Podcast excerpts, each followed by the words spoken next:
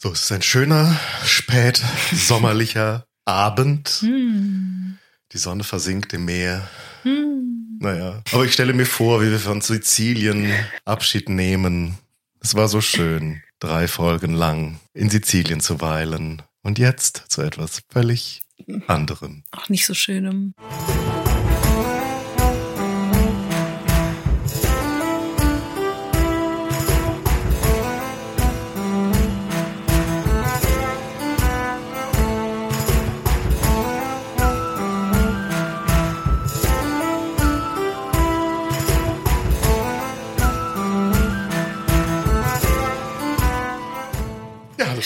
Hallo Solveig. Hallo Daniel. Ja, Mensch, du bist hier. Du sitzt da. mir gegenüber. Ja. Obwohl wir groß angekündigt haben, dass das in naher Zukunft nicht mehr passieren wird. Aber Ja. jetzt ist es geschehen. Aber du weißt ja, wie so Dinge sind, die man groß ankündigt. Manchmal ist es dann doch Wollen wenn wir sagen, wir machen Sizilien ein Jahr früher schon und dann irgendwie so ein Quatsch und so. Ja, also wir kündigen gar nichts mehr an. Nee, Wir lassen einfach immer alles auf uns zukommen, aber ich freue mich natürlich sehr, ich mich auch. dass du die glanzvolle westfälische Metropole verlassen hast. Nur um mit mir eine neue Folge im Berliner Wedding aufzunehmen für Flurfunkgeschichte und noch viel mehr freuen wir uns beide, dass ihr uns hört, Ja. dass du, genau du, uns eingeschaltet hast und wieder dabei bist bei einer neuen Folge, die, glaube ich, weder was mit Mittelalter zu tun hat, Ja. noch irgendwas mit Sizilien, Ja. weder dem einen Teil noch dem anderen. Ja. Und dabei hatte ich schon eigentlich gedacht, ja, ich mache was Mittelalterliches weiter. Und na, hat mir noch einen Themenvorschlag, das verraten wir jetzt alles nicht. Vielleicht kommt es ja doch noch Das irgendwann. kommt auch noch. Und dann hatte Solveig irgendwas vorbereitet und meinte plötzlich, hat, sie hat jetzt aber gar keine Lust drauf und möchte was ganz anderes Das machen. ganz aber das ist vielleicht auch ganz gut für all die, die von Sizilien schon irgendwie angekotzt waren. Genau.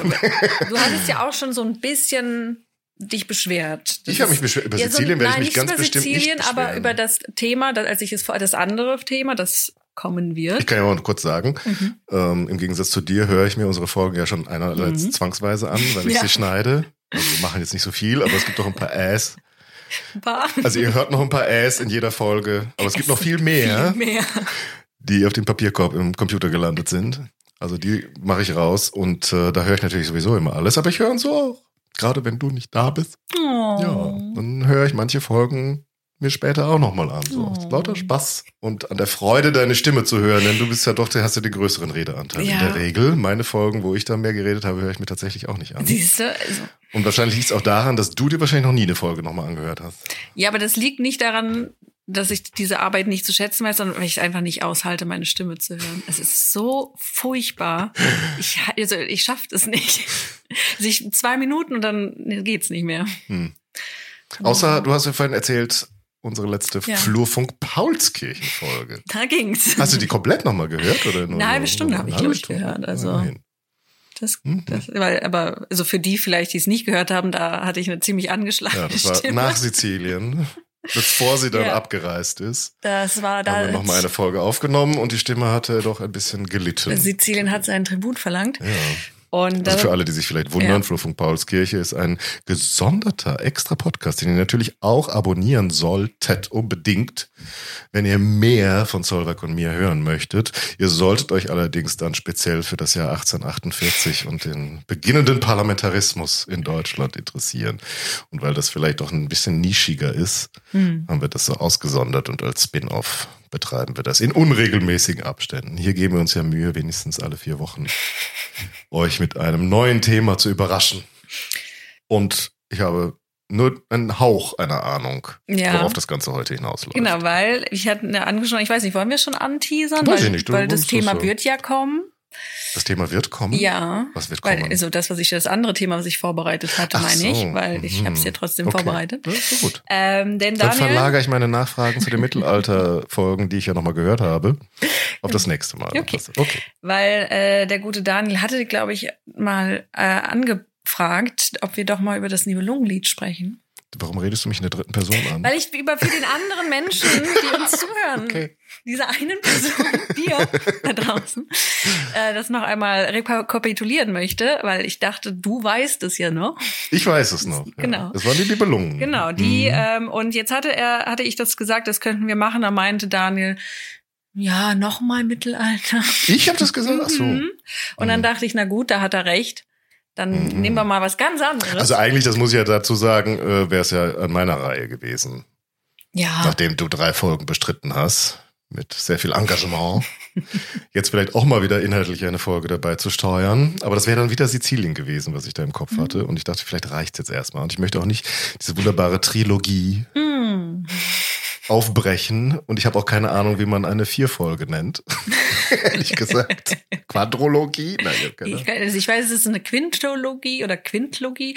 Also es ist ja auch, es wird ja immer Triologie gesagt, obwohl es eigentlich Trilogie heißt. Trilogie, ja. Das Deswegen musste wäre ich es dann und wahrscheinlich, mich ja. da immer Umge umgewöhnen. jedes Mal nochmal erinnern. Nein, Mhm. Trilogie schreibe ich Deswegen da jetzt. weiß ich Ja. nicht, ob es eine, ob es eine auch das- Quintlogie ist oder Das eine könnt ihr uns mal sagen Das dann. Ich wollte ja nur sagen, dass ich habe jetzt auch noch ein Sizilien-Thema, das ich auch seit seit einem Jahr mit meiner Lieblingssizilianischen Königin, aber das kommt dann später Ja. nochmal, wenn ihr alle wieder Lust habt äh, auf südlichere Gefilde. Und ähm, heute ja, sind wir jetzt bei was völlig Genau. anderem gelandet, was, glaube ich, einer Epoche angehört, wo wir eigentlich stillschweigend vereinbart haben, dass Das wir über die nicht machen. sprechen.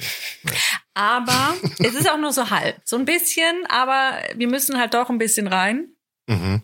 müssen auch diesen Herrn, den wir stillschweigend vereinbart hatten, nicht zu erwähnen, einmal so. ansprechen. Aber Okay. Also ich wollte ja sowieso bei Weser, wenn es kein gekröntes Haupt mehr gibt, eigentlich die Geschichte zu Ende. genau, aber ich fand es trotzdem irgendwie spannend und dachte ich, dann gehen wir einfach mal in diese Zeit und ein bisschen danach, weil wollte halt nicht schon wieder Mittelalter.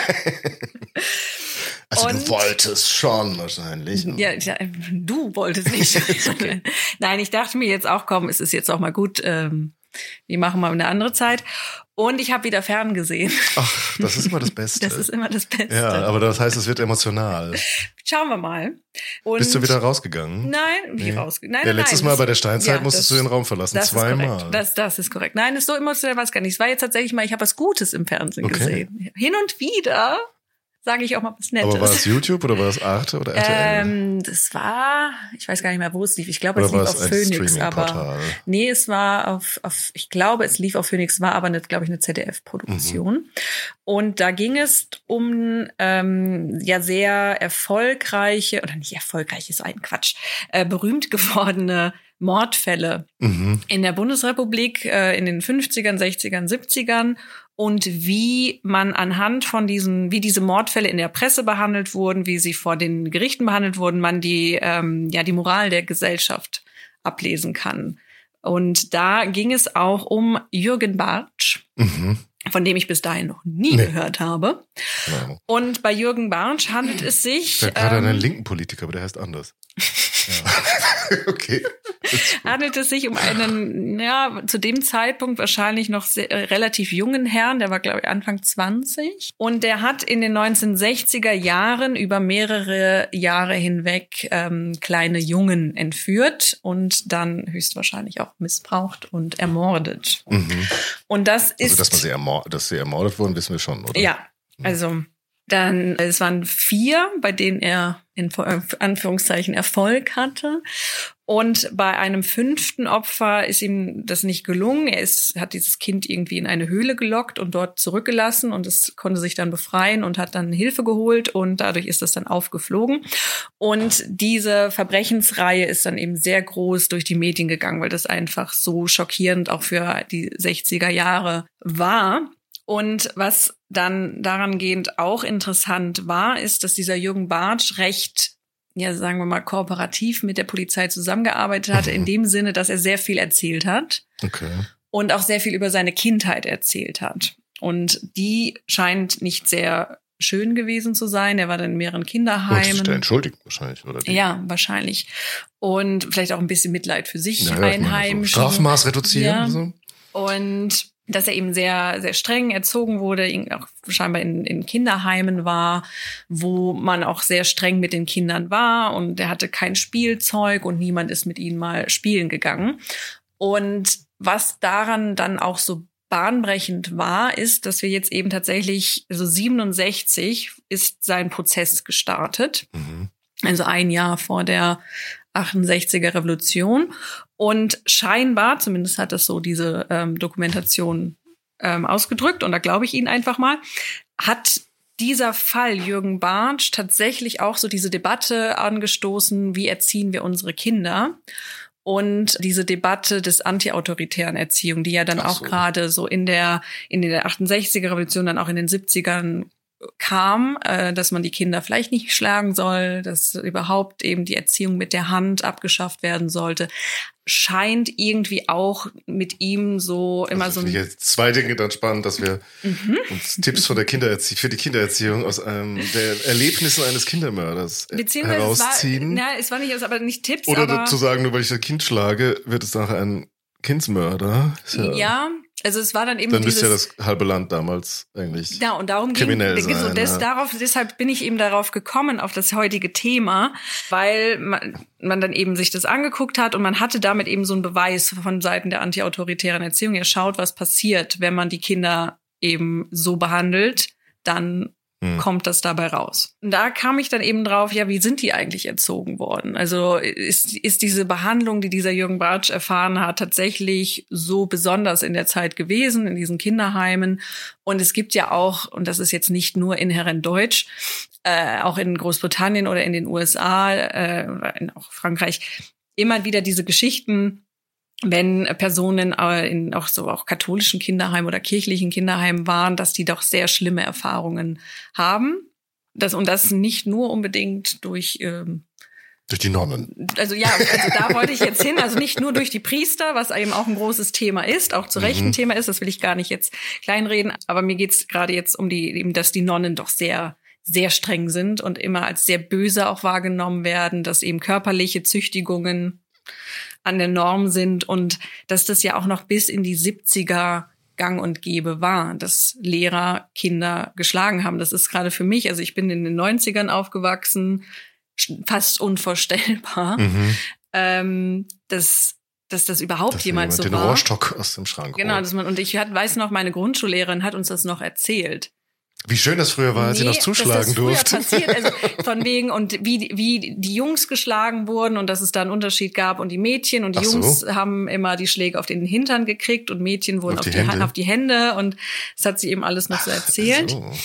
und und ich meine, wenn, wenn wir der, der Abstand von zwischen den 70ern und den 90ern, wenn wir jetzt so das große Ganze machen, ist nicht so groß. Ja. Und deswegen war es gar nicht so lange her, sich das eben bewusst zu machen, wie normal es einfach war, dass der Lehrer das Kind schlägt. Mhm. Und wie gesagt, da, dadurch kam ich dann überhaupt so, ja, wie war denn die Erziehung? Und dann musste ich so ein bisschen an unsere gemeinsame Vergangenheit denken. Unsere gemeinsame. Ja, denn Deine ähm, und meine? und Deine und meine, denn wir haben Wo, ja doch wir wurden als Kinder geschlagen, als wir Nein. gemeinsam irgendwo aufgewachsen sind. Nein.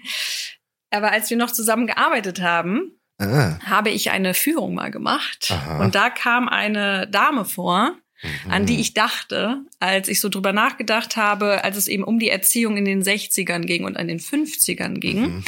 Und warum eben erst in den 70ern vielleicht äh, diese Debatte aufkam, ist es wirklich in Ordnung, unsere Kinder zu schlagen? Oder sollte man doch vielleicht mit denen reden? Also all das, was so eben unter antiautoritärer Erziehung festgemacht wurde. Und dann habe ich gedacht, na ja, warum sind die eigentlich in den 50ern und 60ern so?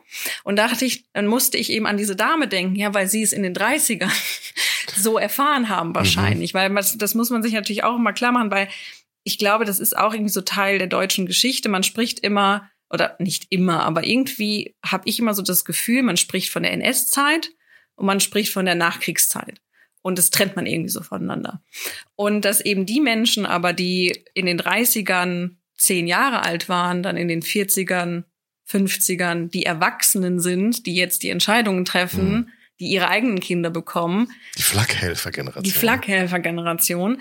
Das fällt dann immer so ein bisschen unter den Tisch. So, ja, Stunde Null und wir fangen neu an. Ja, wir das sind jetzt ja alles das, Demokraten und das ist jetzt, was wir wir so uns einen angewöhnt genau, haben. und das ist Wirtschaftswunder und es ist jetzt alles gut und alles vergessen. Und es gibt es nämlich tatsächlich, wir haben die Flakhelfer-Generation, es ist sicherlich auch bekannt, dass es im Nationalsozialismus ganz klar auch vom Staat gegründete Gruppen gab, um die Kinder zu indoktrinieren, die Hitlerjugend für die Jungs und deren Bund deutscher Mädels für die Mädchen, wo man eben ab zehn hingeschickt wurde, teilweise freiwillig und teilweise, weil es eben verlangt wurde. Aber die Erziehung ging ja nicht mit zehn los, sondern das Erziehung fängt ja schon im Säuglingsalter im Grunde an. Und da gibt es eine, ein Buch, Ein sehr erfolgreiches Buch. Mhm. Das nennt sich Die deutsche Mutter und ihr erstes Kind. Jawohl. Verfasst von Johanna Hara. Und dieses Buch ist tatsächlich sehr, sehr schnell erschienen. Nach der Gründung des NS. Ich habe es mir auch aufgeschrieben, ich habe aber die falsche Seite. so. Und zwar ähm, schon 1934. Also Johanna Hara ist 1900 geboren und ist promovierte Ärztin gewesen. Hat dann auch als Ärztin äh, praktiziert, hatte allerdings den Schwerpunkt bei Lungenkrankheiten. Also sie Okay. war jetzt nicht ausgebildete Hebamme oder hatte irgendwie einen Pädi pädiatrischen, ist es glaube ich die, Pädi ja, die Pädiatrie sind die Kinder, Kinder. Ja. Ähm, sondern sie ist halt einfach Ärztin gewesen. Und sie hat dann als 1903, äh, ab, sie hat dann 19, ab 1933 Kolumnen zur Säuglingspflege geschrieben. Und das war scheinbar so erfolgreich, Aber okay, aber Mhm. hat sie sich dazu geäußert, woher sie da, äh, ihre Expertise Mhm. nimmt? Hat, sie hatte sie einfach, Weil die atmen. weil sie, weil sie, weil sie die hat. Okay. Also sie hatte dann auch, ich glaube, vier Kinder. sie hatte eine Meinung. Sie hat so. eine Meinung und da ist es natürlich immer schön in der Kolumne kann man das Mhm. ja, kann man diese Meinung ja immer schön vertreten. Und sie hat auch, ich glaube, es waren vier Kinder bekommen. Und scheinbar war das eben so erfolgreich, dass sie dann 34 eine Buchoption bekommen hat, die deutsche Mutter und ihr erstes Kind.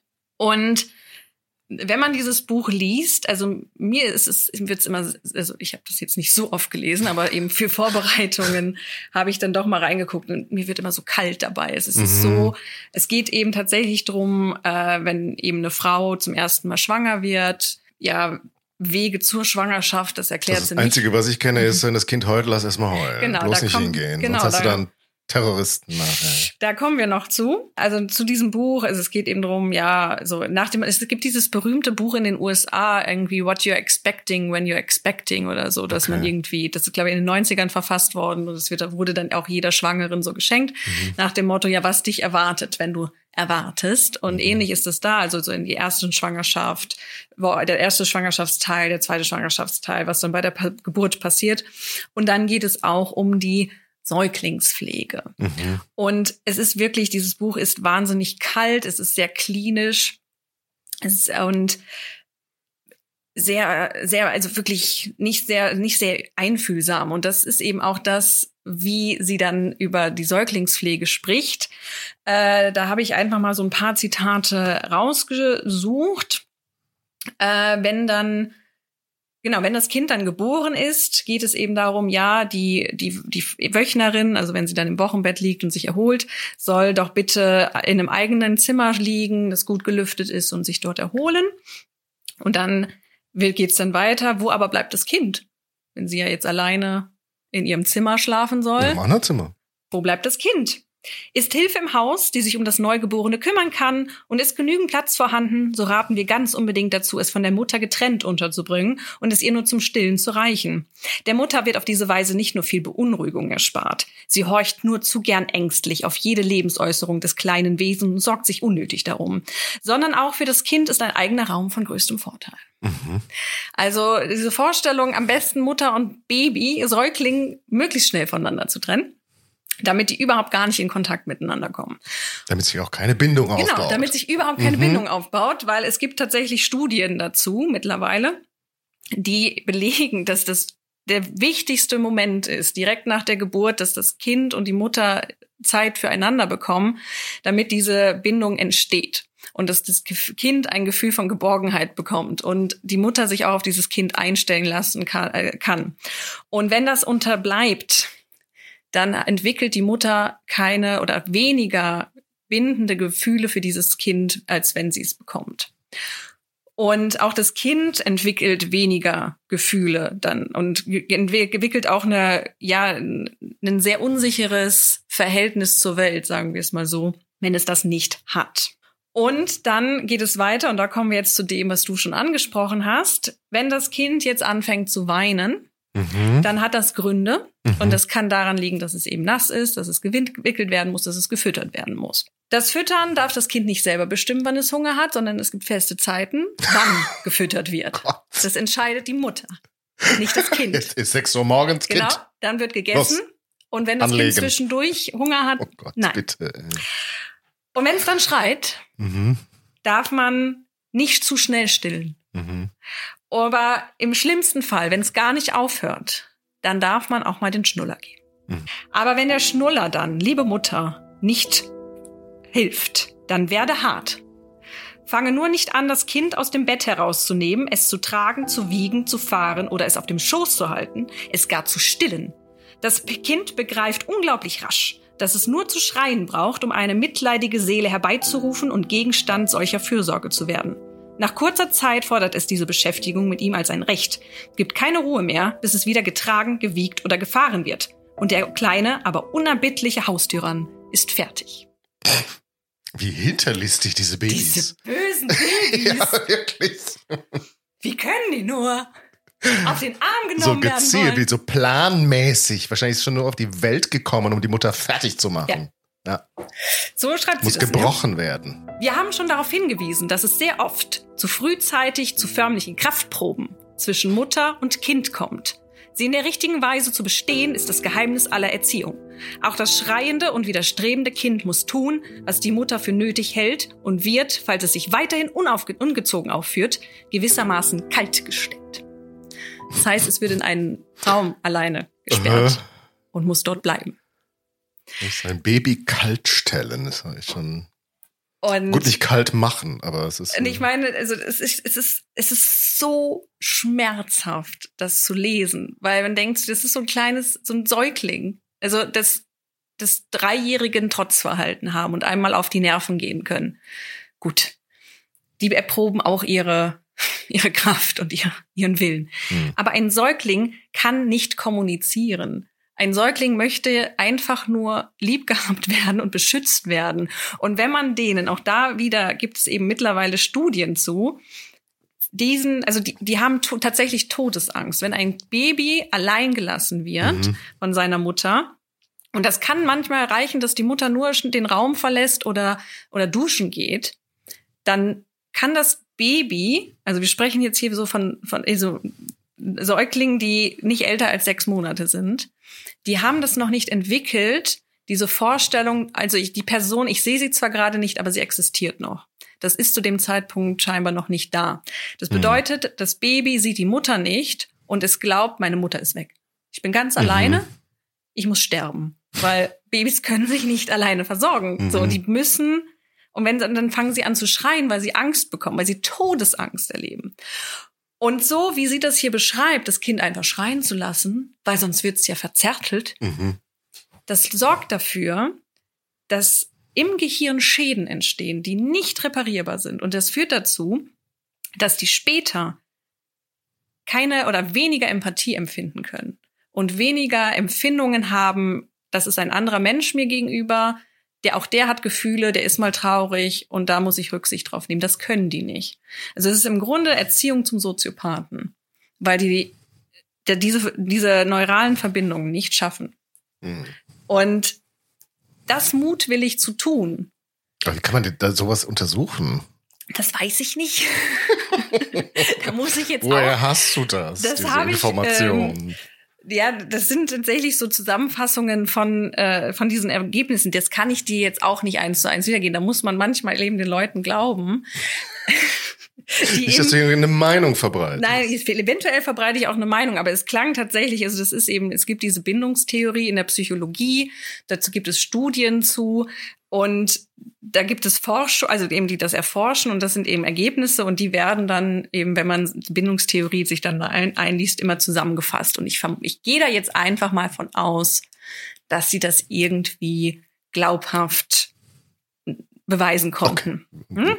Es, es wirkt auch, es ist so, wenn man das so liest, scheint es eben einer weitestgehenden Ist okay. Fundament zu Ja, nur klar machen. Ich bin, ja, ich bin, ne, ich versuche es ja. Weil weil ich natürlich schon ein bisschen, also ich meine, Mhm. ich weiß ja, dass dieses Buch war das äh, quasi das Standardwerk eigentlich und überall verbreitet. Mhm. Dann würde man natürlich schon erwarten, dass da draußen irgendwie oder dass in den 60ern Mhm. irgendwie gefühlt jeder zweite, wenn nicht sogar mehr soziopathisch drauf wäre. ne? ja, also es Oder ist das eine ist der Unterschied zwischen der Auflage und der Leserquote. Genau, also- Leserinnenquote. in Ja, also es, es ist natürlich auch, und das sagen sie eben auch, also zum einen, ähm, gibt es eben auch eine gewisse Resilienz bei Kindern. Also das wird auch immer wieder beschrieben, nur weil du zum, also das geht eben auch so in diese Richtung, wo jetzt also eben es auch viele ähm, Ratgeber gibt, die jetzt auch auf den Markt gekommen sind, die dann eben sagen, ja, Probleme, die ich im Erwachsenenalter haben, sind häufig da oder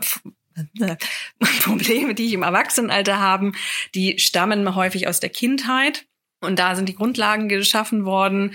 Es gibt aber eben Leute, die hatten eine furchtbare Kindheit und denen ging's gut. Und es gibt Leute, die hatten eigentlich eine relativ okay Kindheit und die haben trotzdem Probleme. Also es gibt da gewisse Resilienzen.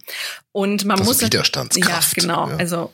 Die, die einfach irgendwie in jedem Individuum drin ist. Und man muss natürlich auch sagen, nur weil die Johanna Hara das hier so schreibt, heißt das ja nicht, dass sie das wirklich alle genauso gemacht haben. Es ist eben auch so, scheinbar war dieses Buch eigentlich so mit das Standardwerk. Es gab aber noch andere Damen im NS, die eben auch Bücher geschrieben haben.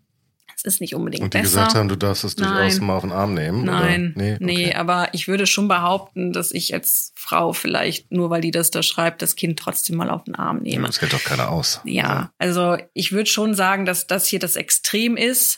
Dennoch würde ich schon behaupten, dass wir diese Erziehung nicht in diesem Extrem, aber doch sehen. Ähm, auch in den. ich glaube schon, dass das sehr einleuchtend mhm. ist dann für viele, wenn das Baby jetzt schreit und ich komme immer sofort, mhm. dann diese Idee, dann werde ich da tyrannisiert und dann bin ich quasi nur noch der, der Sklave. Genau. der Liefer, Lieferando für den. Ja.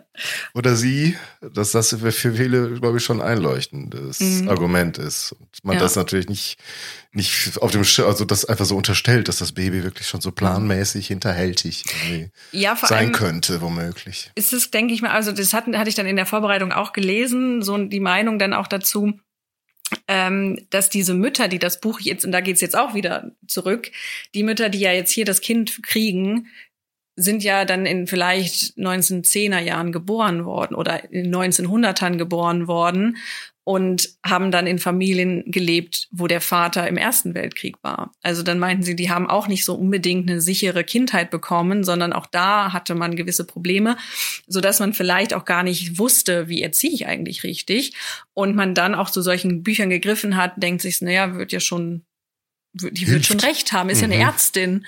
Und wenn die mir das erzählt, dann wird die ja, wird das schon stimmen. Und ich meine, auch da, ich habe es eben gesagt, ich bin in den 90ern aufgewachsen. Noch in den 2000ern hatte ich irgendwie in der in der Klasse eine, die meinte, ja, wenn das Kind dann schreit nachts, also oder muss man dem halt beibringen, dass man immer später kommt. Also man muss das Kind nachts immer länger schreien lassen. Also irgendwie mhm. nachts einmal es schreit, dann gehe ich sofort hin. Beim nächsten Mal gehe ich erst nach fünf Minuten hin und dann noch dann gehe ich beim erst nach zehn Minuten okay. hin. Nach dem Motto, dann lernt es schon, dass nicht immer jemand kommt. Also mhm. diese Idee war auch noch in den 2000ern da. Und ich habe ja auch so das Gefühl, wenn man selbst auch so aufgewachsen ist, vielleicht, dann denkt man, ja, dann wird das so sein. Und vielleicht auch so, wenn ich es durchgemacht habe, muss mein Kind es auch durchmachen. So eine gewisse wie hatte ich das mal, so generationelle, Generationenneid, wie das dann mhm. genannt. So nach dem Motto, wenn ich es scheiße hatte, müssen meine Kinder es auch scheiße haben. Es gibt doch, die Eltern wollen doch immer, dass es den Kindern ja, besser eigentlich geht. schon, aber das ist, glaube ich, wird das dann gemeint, so nach dem Motto, die nächste Generation. Also man denkt dann da so abstrakt danach, so, ja, die Jugend von heute, die sind alle so, wir hatten es damals so schwer. Ja, aber das sind ja die so anderen Kinder, das sind ja nicht genau, die eigenen. Genau, das meine ich jetzt. Mhm. So darauf, dass, dass man es bei den eigenen Kindern vielleicht nicht so denkt. Ich weiß es auch nicht. Nur, den Punkt, den ich machen möchte, ist, wenn wir jetzt, also wenn man die lesen möchte, warum auch immer, ähm, wahrscheinlich noch in sehr vielen Bücherregalen oder zumindest in den Kisten im Keller genau. womöglich noch rumliegt. Also wenn man da mal reingucken möchte, ich, möchte ich noch mal klar machen, das ist das Extrem. Das wird, ich vermute, von niemandem außer von ihr nachgewiesen durch ihre Kinder, die haben das erzählt, so gelebt worden sein. Dennoch würde ich schon sagen, dass das die Norm geschaffen hat, an der man sich irgendwie orientiert. Und da kommen wir nämlich dazu. 19, bis 1945 wurde das Buch 690.000 Mal verkauft. Bis wann? Bis 45. Okay. Mhm. Ist jetzt, kann ich jetzt nicht so einschätzen, wie viele. wissen, wie viele Mütter es ja. Äh, da, junge Erstmütter gab. Das kann ich, aber es ist auf jeden Fall eine Zahl. Mhm. Und was jetzt, und dann kann man sagen, na gut, die Nazis, ja, die haben halt. Ja, und so. jetzt einstampfen, ne? Jetzt wird's eingestampft und jetzt wird so ein Quatsch nicht mehr, weil wir sind ja jetzt Ja. Demokraten und es ist jetzt Ja. gut und wir sind jetzt. Und den KDF-Wagen fahren wir auch nicht mehr. Nein, das, ist, das ist der Käfer. Das schöne Auto. Das schöne Mensch. Auto. Wie kannst du nur undankbar etwas gegen den Käfer sagen? so, dieses Buch wird entnazifiziert. Wir nehmen Mhm. alles raus, was irgendwie mit Deutsch oder mit Rasse oder mit Adolf Hitler zu tun hat, weil Johanna Hara. Aber hat sie denn, Hm? was, was, das würde mich jetzt interessieren. Weißt du, was sie dann konkret vielleicht, also außer so Attribute wie deutsche Mutter, ist jetzt nur noch die Mutter, ne? Die Mutter und ihr erstes Mhm. Ja. Kind. Ähm, also klar, Deutsch und Nazi nimmt man raus und Adolf Hitler, aber weißt du, wo sie explizit so sozusagen nationalsozialistisch Ja, also da, also jetzt mal abgesehen davon, Mhm. dass man das Kind irgendwie hart werden soll oder ich Genau. als Mutter hart werden soll. Das habe so ich jetzt nicht Diese raus- Tenden ja. Grundtendenzen, aber gibt es da wirklich so ein nationalsozialistisch Mhm. ideologisierte Textteile? das habe ich jetzt nicht mitgenommen, weil ich so dachte, es, ich möchte, Du möchtest das hier nicht ich möchte das nicht Ja. verbreiten. Hm. Ähm, das, es reicht schon das, was ich vorgelesen Mhm. habe. Aber das tut sie schon sehr stark. Also sie war auch Das überzeugte. Kinder für den Führer oder so. ja, unsere Kinder für den Führer. Sie ist überzeugte Nationalsozialistin gewesen, auch noch bis zum Tod, zumindest laut der Aussage ihrer Tochter, die sie gepflegt Wann hat. ist sie gestorben? ich glaube in den 80ern. Mhm. Bis, bis dahin war, war sie davon überzeugt, das Richtige getan zu haben. Und dass solche Bez Bezeichnungen stehen dann auch in diesem Buch drin. Also, dass es die Aufgabe ist, der Mutter, dem Führer, Mhm. Kinder zu gebären, etc. Also das, das Übliche. Und das wurde eben alles rausgenommen. Verweise auf die deutsche Rasse, etc. Dass das Blut sauber gehalten werden muss. Also das Okay. ist eben auch ganz interessant. Sie ist sehr auf Hygiene bedacht. Also auf eine, also dieses, das Kind muss ständig gewaschen werden. Es muss ständig müssen, müssen, müssen Nachthemden gewaschen werden. Mehrmals am Tag sollen sich Wöchnerinnen umziehen und das Kind muss mehrmals gewaschen werden Boah. und was irgendwie, Also, wahrscheinlich noch so einen persönlichen Fimmel gehabt. ja, also das hatte ich dann eben auch gelesen, dass es so ein bisschen so den Eindruck macht, dass sie auch irgendwie einen Ekel vor, vor Babys einfach hatte. Und das Das führt ist eben, wie Königin Victoria. ja, die fand sie, Victoria fand ihre Kinder, glaube ich, nur hässlich. ja, die, ja, gut, das mag sein, ja. ja. Die hatte jedenfalls keine besondere Zuneigung. Nee. Das- nee. Zu den kleinen Fröschen. Mhm. Und es scheint, und das da eben auch, gibt es eben auch so Hinweise, also es ist natürlich immer so ein bisschen schwierig bei solchen ähm, Bewertungen. Jetzt habe ich eben die Bindungstheorie angebracht, die, die hat mich überzeugt, als ich die gelesen habe. Manches wirkt dann auch immer so ein bisschen psychoanalytisch, wo ich so, ich will es nicht bestreiten, aber ich finde es immer ein bisschen schwierig, es nachzuprüfen. Aber dass so ein übertriebenes Reinheitsgefühl eben auch dazu führen könnte, dass Kinder und dann als Erwachsene sich unwohl mit ihrem Körper fühlen und dadurch Mhm. ein ungesundes Körperbild entwickeln. Und das scheint aber mehr so ihr Fimmel einfach gewesen zu sein, dass sie eben ständig muss gebadet werden. Und genau, also es wurde bis zu, dann, es wurde, wir hatten wir angesprochen, entnazifiziert und kam äh, in der Bundesrepublik sehr schnell wieder auf den Markt, als eben jetzt die Mutter und ihr erstes Mhm. Kind. Und ich hatte es auch mal irgendwo gelesen, dass es auch in der DDR verkauft wurde. Im Zweifel von drüben rübergeschickt im Westpaket. Eventuell. Also der Wobei Verlag, Bücher wurden ja eher von Ost nach West Ja. versandt, aber also der Verlag saß in München, deswegen Mhm. bin ich mir nicht sicher, ob es da auch in, in, in der DDR, also ich hatte das irgendwo mal gehört, dass das auch in der DDR auf dem Markt war.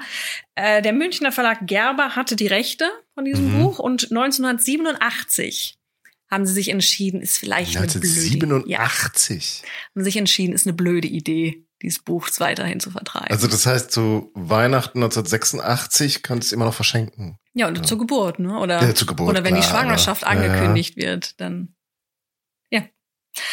Und bis dahin hat der, der Verlag hat eben gesagt, die auf die ähm, die Gesamtauflage des Buches war 1,2 Millionen Bis 86. bis 86. das finde ich jetzt dann nicht mehr so Das ist schlimm. nicht mehr so viel. Mhm. Ich habe aber auch gelesen, das habe ich jetzt nicht nachgeprüft, ähm, dass es Standardwerk in Erziehungsheimen war oder in der Oh Erzieherausbildung. Also Personen, die dann trainiert wurden, Ist. Kinder zu erziehen und sich um die zu kümmern, haben dieses Buch empfohlen bekommen. Ob sie es immer gelesen haben, was sie Mhm. daraus mitgenommen haben, ist natürlich Also immer. es ist nicht so, wir treffen uns Montag, bis dahin hast du Kapitel 1 gelesen, dann sprechen wir drüber. Sondern es war nur so also, es auf der ist- Literaturliste nebenbei. Ja, und es ist dann natürlich immer so im Empfinden des Ausbilders oder der Ausbilderin wahrscheinlich mehr in dem Fall. ob das durchgesprochen wird oder nicht. Aber es findet sich immer als Empfehlung, immer wieder. Und wie gesagt, 87 haben sie dann gesagt, nee, es, wir machen das nicht mehr. Komisch, warum? Weiß ich ja nicht. Und ich, ich finde, wenn man mit solchen, wie gesagt, es geht mir jetzt gar nicht darum, das sind alles Psychopathen, das sind alles Soziopathen gewesen, die hier von Johanna Haare herangezüchtet wurden. So, so extrem will ich gar nicht sein. Aber wenn das wirklich das Standardwerk war, dann muss man sich ja nicht wundern, wie Kinder damals erzogen wurden und was die Norm damals war und dass die dann in den 50ern und 60ern vielleicht auch einen anderen Umgang mit Gewalt hatten, überrascht dann vielleicht auch nicht, wenn man eben bedenkt, dass eben die Konsequenz von so einer Kindheit bedeutet, dass man weniger empathisch ist. Und das meint jetzt gar nicht mal, ich habe es jetzt eben ein bisschen überspitzt gesagt mit den Soziopathen, das ist natürlich das absolute Extrem. Aber es führt eben dann doch vielleicht auch schon auch in einem kleineren Maße dazu, dass ich vielleicht williger und bereiter bin, anderen Leuten Gewalt anzutun oder da keinerlei ja. Probleme drin sehe. Und da habe ich dann insgesamt so drüber nachgedacht, ja, was ist eigentlich die Pädagogik in der Zeit? So, weil eben ganz interessant Welche ist. 50er, 60er. Nee, also ja. überhaupt so das Thema, weil äh, die gute Johanna Haare erklärt nämlich, ich glaube, es ist in ihrem Vorwort, dass ja, das 18. und das 19. Jahrhundert hätte sich als das Jahrhundert der Kindheit empfunden, aber sie, die hätten sie komplett versaut und sie würde jetzt eben die gute Erziehung mhm. rüberbringen. Und dann dachte ich, okay, wenn Johanna Hara sagt, die haben es versaut, was sagen die denn? Okay. Und dann dachte ich mal, machen wir noch so einen kleinen Schritt noch weiter zurück. Ist ja nicht in der Aufklärung dieser Erziehungsdinge? Ja, genau. Mhm. Denn wenn wir jetzt natürlich sagen, wir können jetzt natürlich bei Adam und Eva anfangen, die hatten wahrscheinlich noch keinen Eheratgeber. Aber natürlich Bildung und Erziehung ist auch in der Antike ein Thema. Wir wissen das von den Rhetoriklehrern oder auch dann im Römischen Reich von den griechischen Sklaven, die dann gekauft werden und damit das Kind erzogen wird. Äh, das ist aber eben Privatsache in dem Sinne. Also ich als Form und Vorstand der Familie, also ich jetzt nicht, aber als ja, Mann, der Vater ähm, entscheidet, wie werden die Kinder gebildet. Und da greift eben auch nicht niemand ein, also es gibt keine Schulen etc. Das ist sicherlich auch bekannt. Äh, Im Mittelalter ebenso. Was da dann aber aufkommt, das ist auch schon so ein bisschen in der Antike eigentlich da, gibt es diese Fürstenspiegel im Grunde. Das mhm. sind dann aber wie nicht, wie erziehe ich ein Kind richtig, sondern wie erziehe ich Fürsten den Fürsten.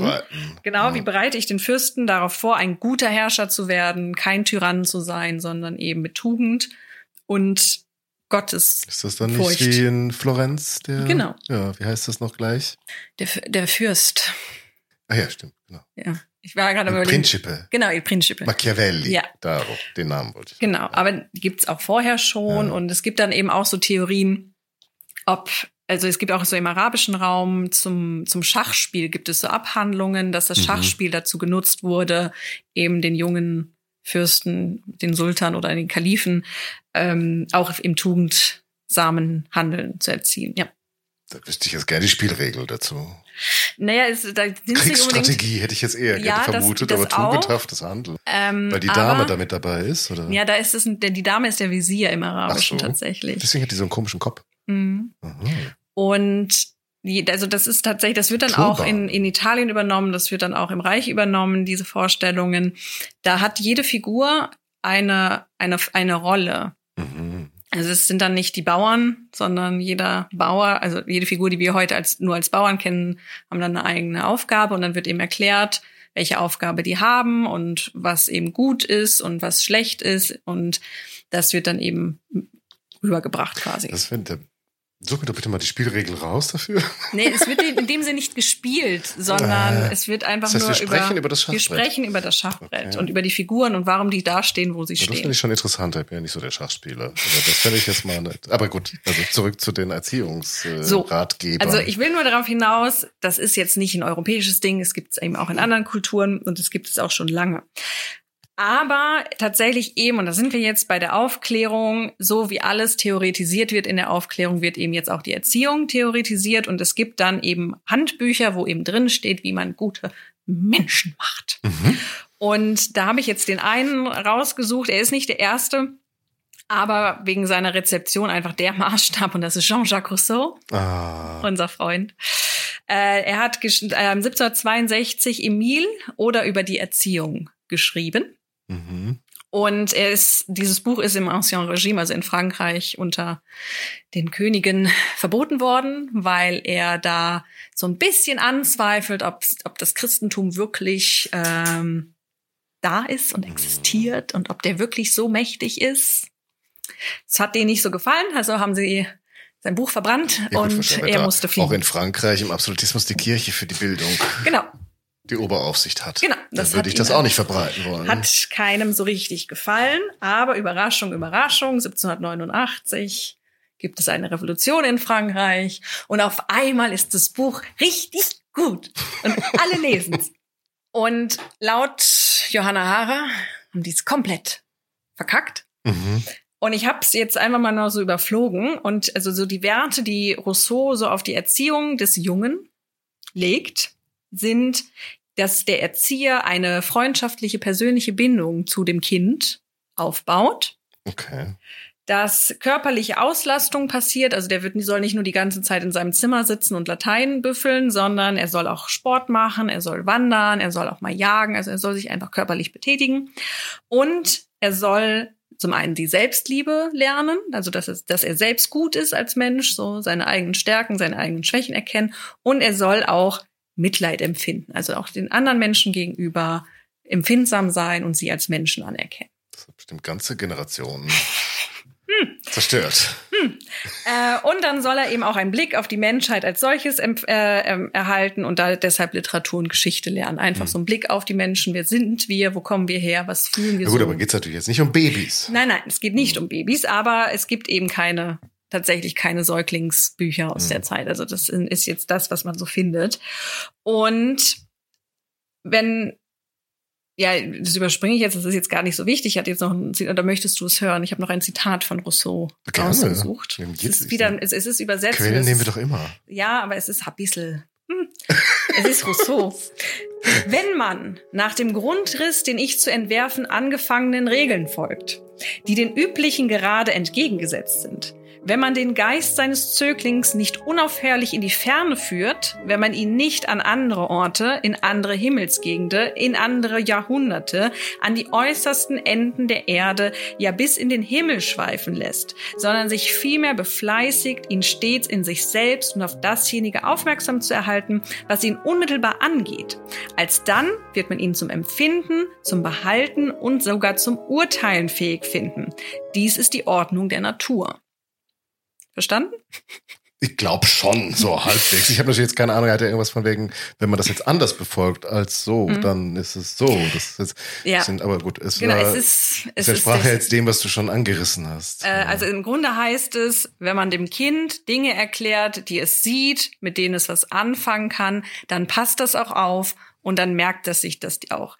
Weil zu der Zeit eben, wir hattest es schon angesprochen, die Kirche hat eben so ein bisschen das Mandat auf der Erziehung und auch in der Zeit und man muss natürlich noch mal, das habe ich gerade vergessen zu erklären, Rousseau schreibt jetzt nicht für den Bauern auf dem Feld. Ja, gut, ne? ja. Also es geht hier auch um eine bürgerliche Erziehung für Wohlhabende, die sich eben einen Lehrer für ein Kind leisten können. Äh, aber eben so kirchliche Erzieher, die sind sehr streng. Die sind sehr eben, die schlagen, die prügeln, die, die prügeln wirklich die Texte auch teilweise oder die Inhalte in diese Kinder hinein. Und es um wird dann eben auch, Konjugation von lateinischen Mhm. Wörtern. Ne? und wenn du es nicht kannst, kriegst du halt einen Klaps Hm. auch mal einen teuren Klaps. Und äh, worauf ich hinaus möchte, ist, jetzt habe ich den Faden verloren, vielleicht kriege ich ihn wieder. Genau, weil dann eben auch gesagt wird, naja, man muss es in die Kinder reinprügeln, die sind halt einfach noch keine Erwachsenen, die verstehen es halt anders nicht, wir müssen das eben tun. Und Rousseau sagt eben, nein, wenn ihr eben wirklich deren Aufmerksamkeit, wenn ihr denen klar macht, dass es sie betrifft, dann passen die auch auf und dann sind die auch in Ordnung und dann, ne? Mhm. So, so ein bisschen geht das auch in die aktuelle Debatte, was so Pädagogik betrifft, so das Kind da abholen, wo es sich befindet. Äh, andere Punkte sind dann doch anders. Ähm, also Sexualität, darüber redet man nicht laut Rousseau. Das ist Pfui Pfui. Mhm. Auch für ihn. Auch, auch ohne kirchlichen Einfluss ist das nein.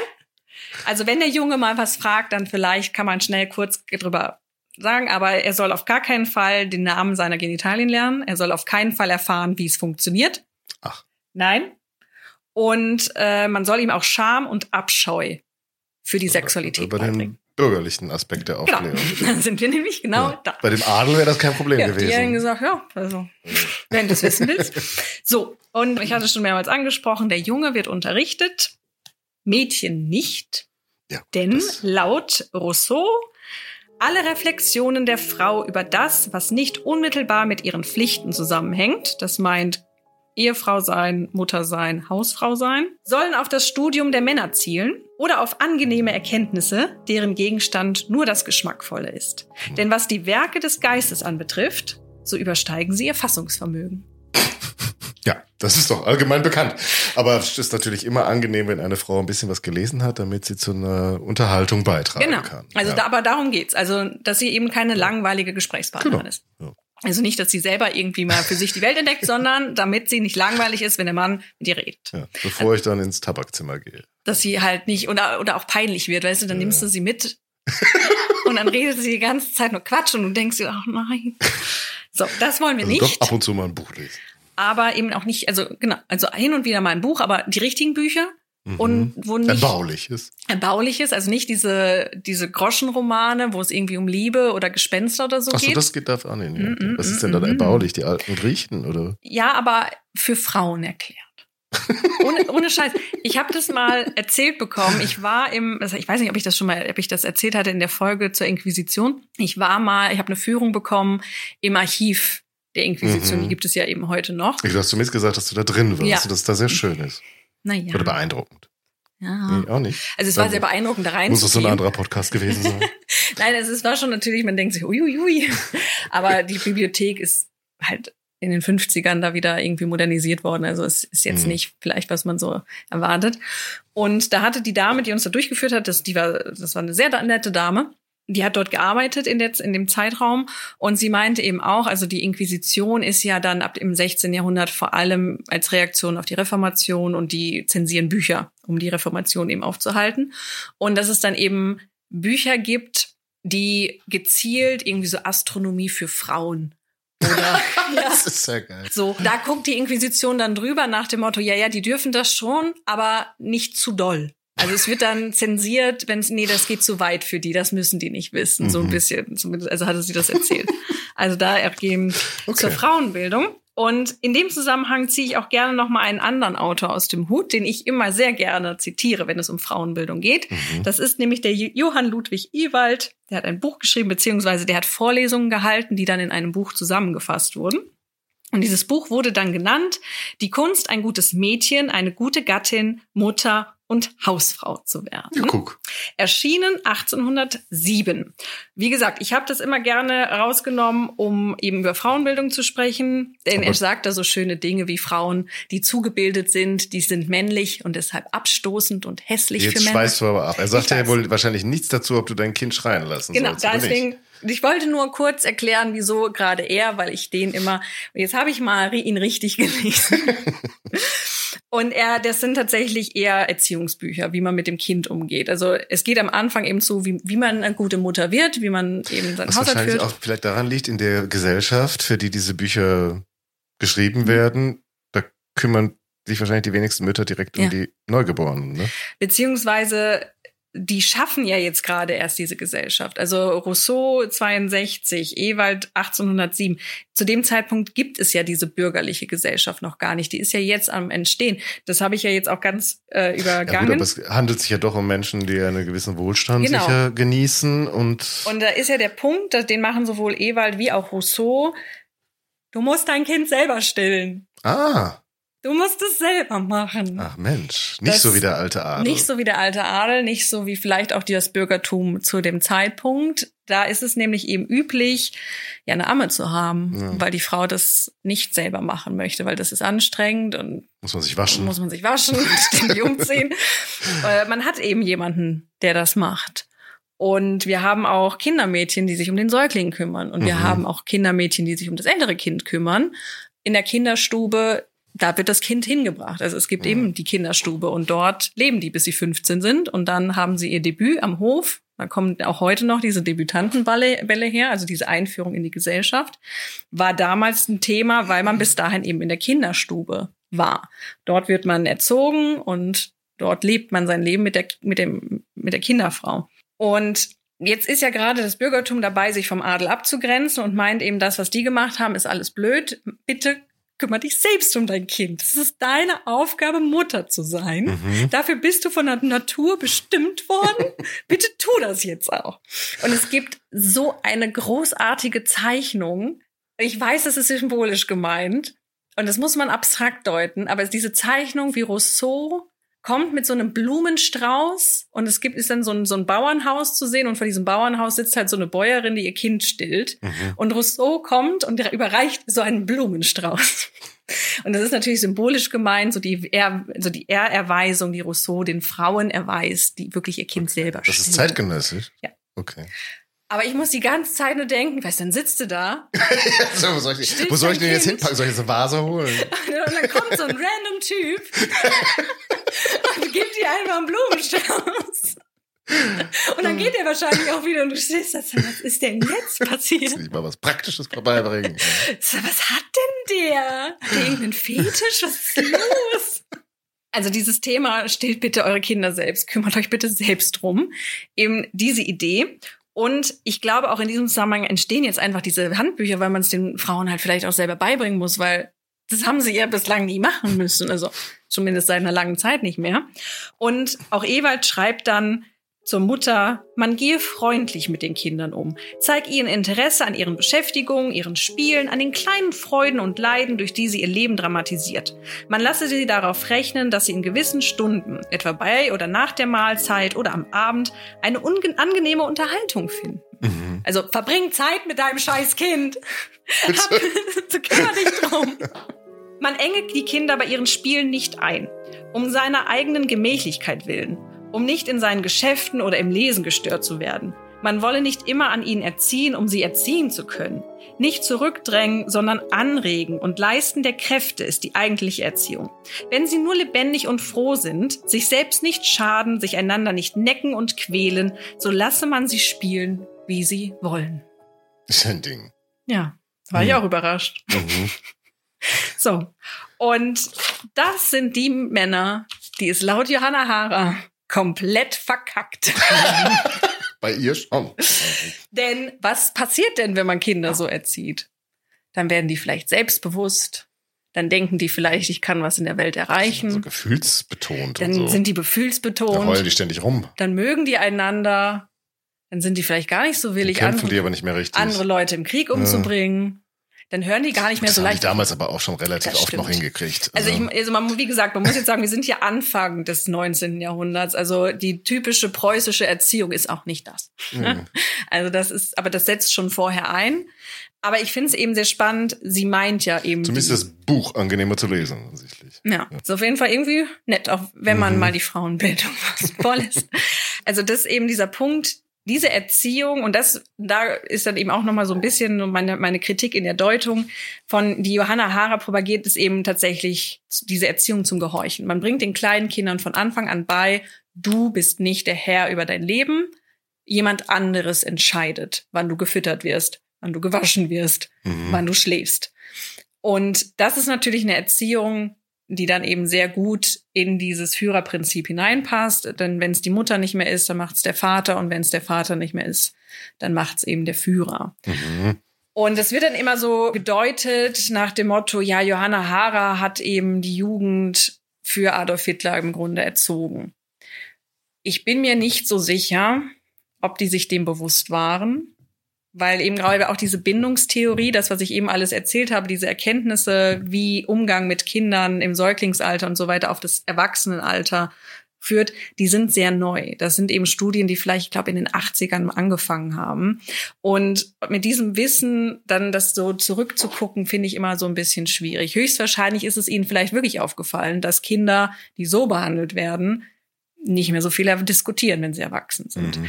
Es gibt ja dann, ich weiß es gar nicht, das weißt du vielleicht besser.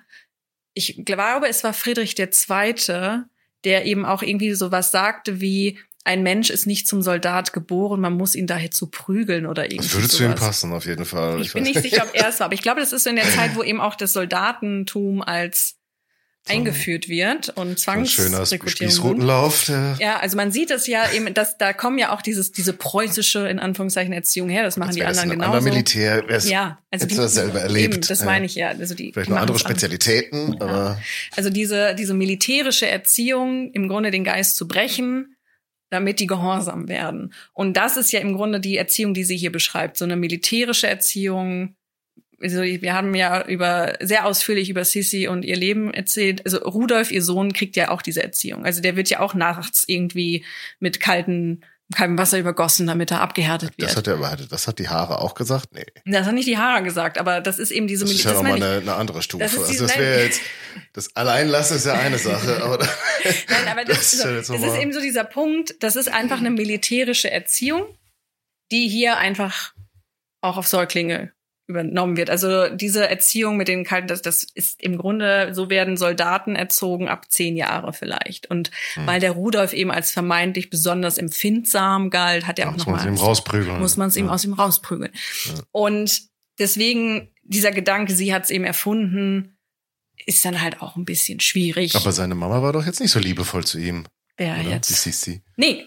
Und da kommen wir nämlich zu Hat dem auch Punkt. nichts geholfen. ähm, Oder jemand anders war es und deswegen ist er dann mhm. so zer- verzärtelt gewesen. Nee, ja, pass auf, dieser Punkt, was ich eben angesprochen habe, die Mutter entwickelt nicht so eine Bindung, wenn sie das Kind nicht sofort hat. Mhm. Das hat sie nämlich Okay. nicht gehabt. Und ich Mhm. glaube, wir, äh, da hatten wir ja auch drüber gesprochen, dass sie ja, also das erste Kind ist ja sehr früh gestorben, da weiß man nicht, was die für eine Bindung hatten.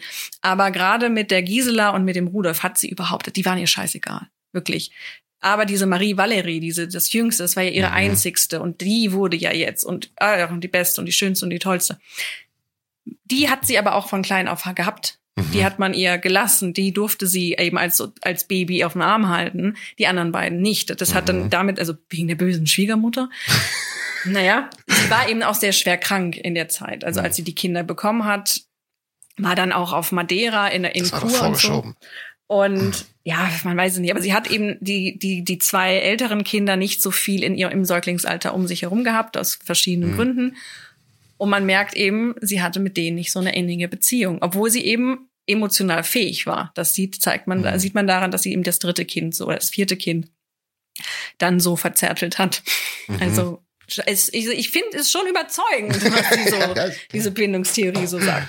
Und wie gesagt, also noch einmal, ähm, die Johanna Hara ist vielleicht auch ein bisschen überbewertet. Wie gesagt, es ist einfach nur diese militärische Drill, der eben jetzt schon Säuglinge unterworfen werden, die wir aber eben schon aus früheren Zeiten kennen. Und dass eben diese Punkte, und da kommen wir jetzt, machen wir so ein bisschen die Schleife zu und dann komme ich auch zum Ende, diese Erziehung eben dann zu Menschen geführt hat, die im Erwachsenenalter gewaltbereiter sind, auch vielleicht gehorsamer sind, in dem Sinne, dass sie Befehle einfach schneller in, äh, entgegennehmen. Scheint sich, und da kommen wir eben zu dieser Doku zurück, weil dort war nämlich eine Psychiaterin oder Psychologin, ich weiß es nicht, die eben sagte, und das ist jetzt sehr hypothetisch, das lasse ich auch zur Diskussion offen, dass tatsächlich man nachweisen könne, anhand von Kriminalstatistiken, dass seit den 70ern, beziehungsweise seit der Zeit, wo man dann eben aufgehört hat, die Kinder zu schlagen, die Gewaltstraftaten weniger geworden sind. Ach was. So, das habe ich jetzt nicht nachgeprüft, das hat sie so gesagt und das fand ich sehr, einen sehr interessanten Gedanken. Mhm. Also in dem Moment, wo man aufgehört hat mit diesem militärischen Drill bei den Kindern, scheinbar wir weniger Gewaltkriminalität sehen. Ja, ich würde jetzt mit dem militärischen Drill wäre ich jetzt vorsichtig, weil Ja. da bleibt jetzt dieses Bild hängen von dem Rudolf und dem, was war da, Mhm. einmal Wasser über den Kopf.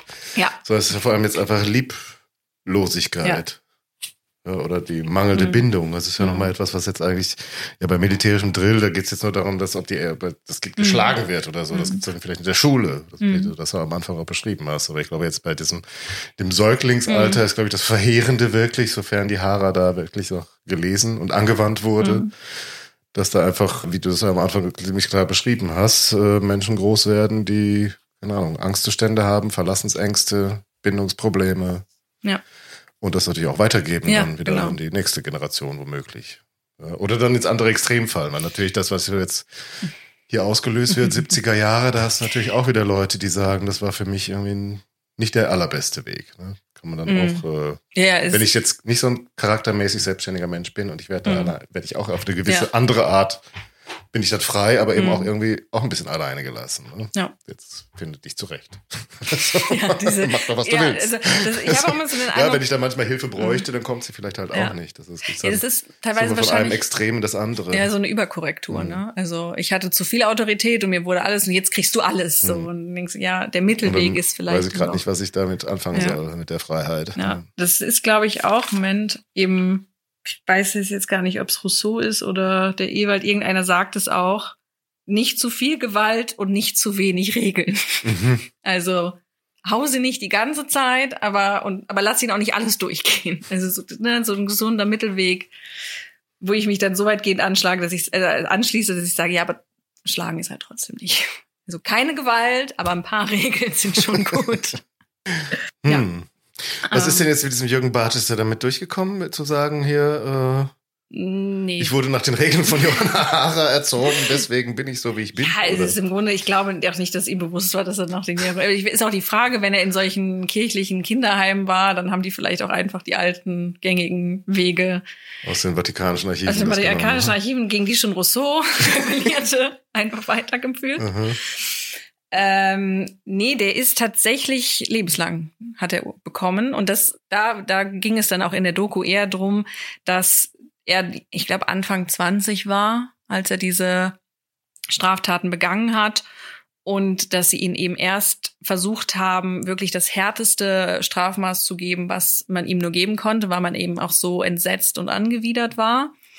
Und dass man dann im Anfang der 70er gesagt hat, na ja, also er war ja trotzdem Jugendlicher und dann haben sie Ach das so. Jugendstrafrecht angewendet. Und dann hat er zehn Jahre bekommen, aber ich glaube, es waren dann trotzdem Sicherungsverwahrung. Das gab es damals bestimmt noch nicht. Ja, sowas in der Das ist Art was irgendwie. Neues. Also Ja. es gab dann irgendwie Aber auch man kann natürlich damals wahrscheinlich schon die Psychiatrie dann ja, auch, irgendwie äh, so eine, ja, also das, was einweisen. damals irgendwie, also was, was wir heute Sicherungsverwahrung Mhm. nennen, sowas in der Art damals, ging dann auch die Debatte drum, soll er kastriert werden? Weil das damals eben auch noch so die Idee war, dann kann man ihn daran hindern, weiter solche Dinge zu tun. Das hat wahrscheinlich jetzt nichts mit der Frau Hara tatsächlich Nee, das zu tun. hat nichts mit der Frau Hara zu tun. Das hat mit anderen Dingen zu Ja. tun. Und äh, irgendwie hat er erst Nein gesagt und dann hat er doch irgendwie zugestimmt. Und ich glaube, dann ist er dabei gestorben.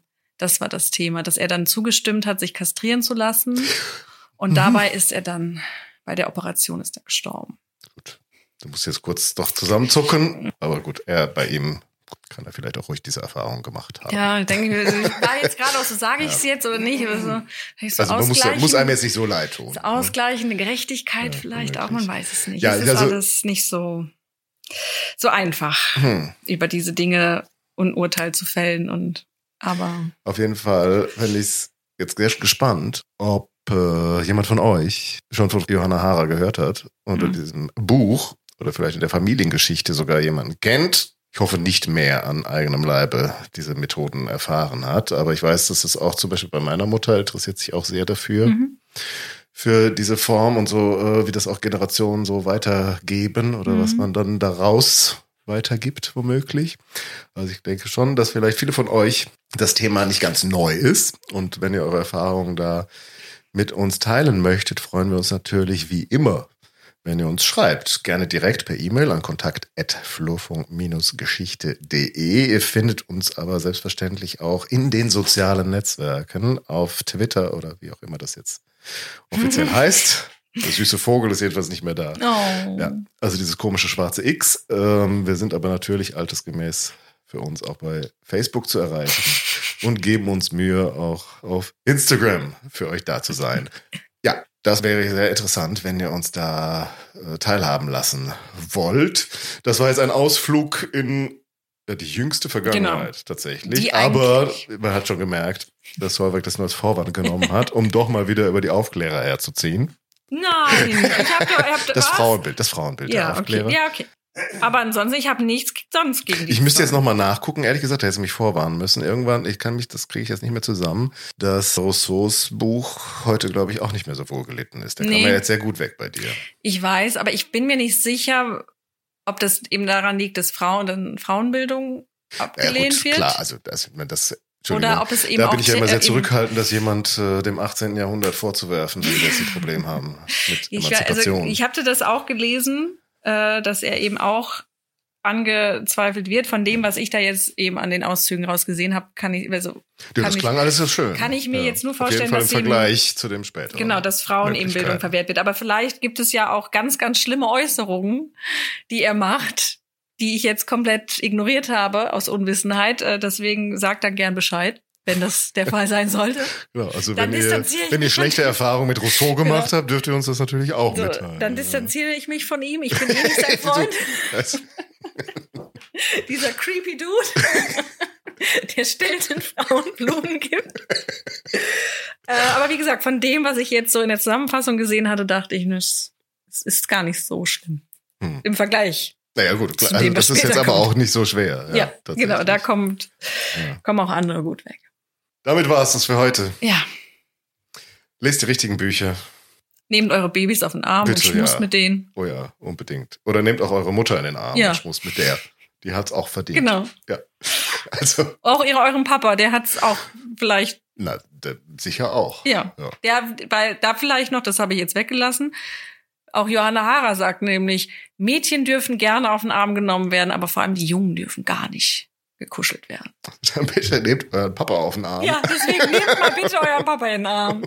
Und hört beim nächsten Mal wieder zu. Ja, Bei unserer nächsten Folge. Und solltet ihr uns tatsächlich noch nicht abonniert haben, dann tut ihr das doch jetzt, oder? Und so Bitte. gibt's auch die Glocken, die man läuten kann. Damit ihr auf keinen Fall verpasst, wenn wir vielleicht nicht ganz regelmäßig mal sein sollten und ihr dann den entsprechenden Hinweis bekommt. Es ist wieder Flurpunkt Geschichte Zeit. Bis dann, macht's gut. tschüss. Gehst du jetzt wieder zurück da Ja, in die das war's westfälische schon. Provinz? Das Ich, war's schon. ich komme wieder. Kommst du Ich wieder? komme wieder, keine Frage. Ich kann, oh, ich kann es nicht mehr vervollständigen. Heute ist nicht aller Tag. Ach so.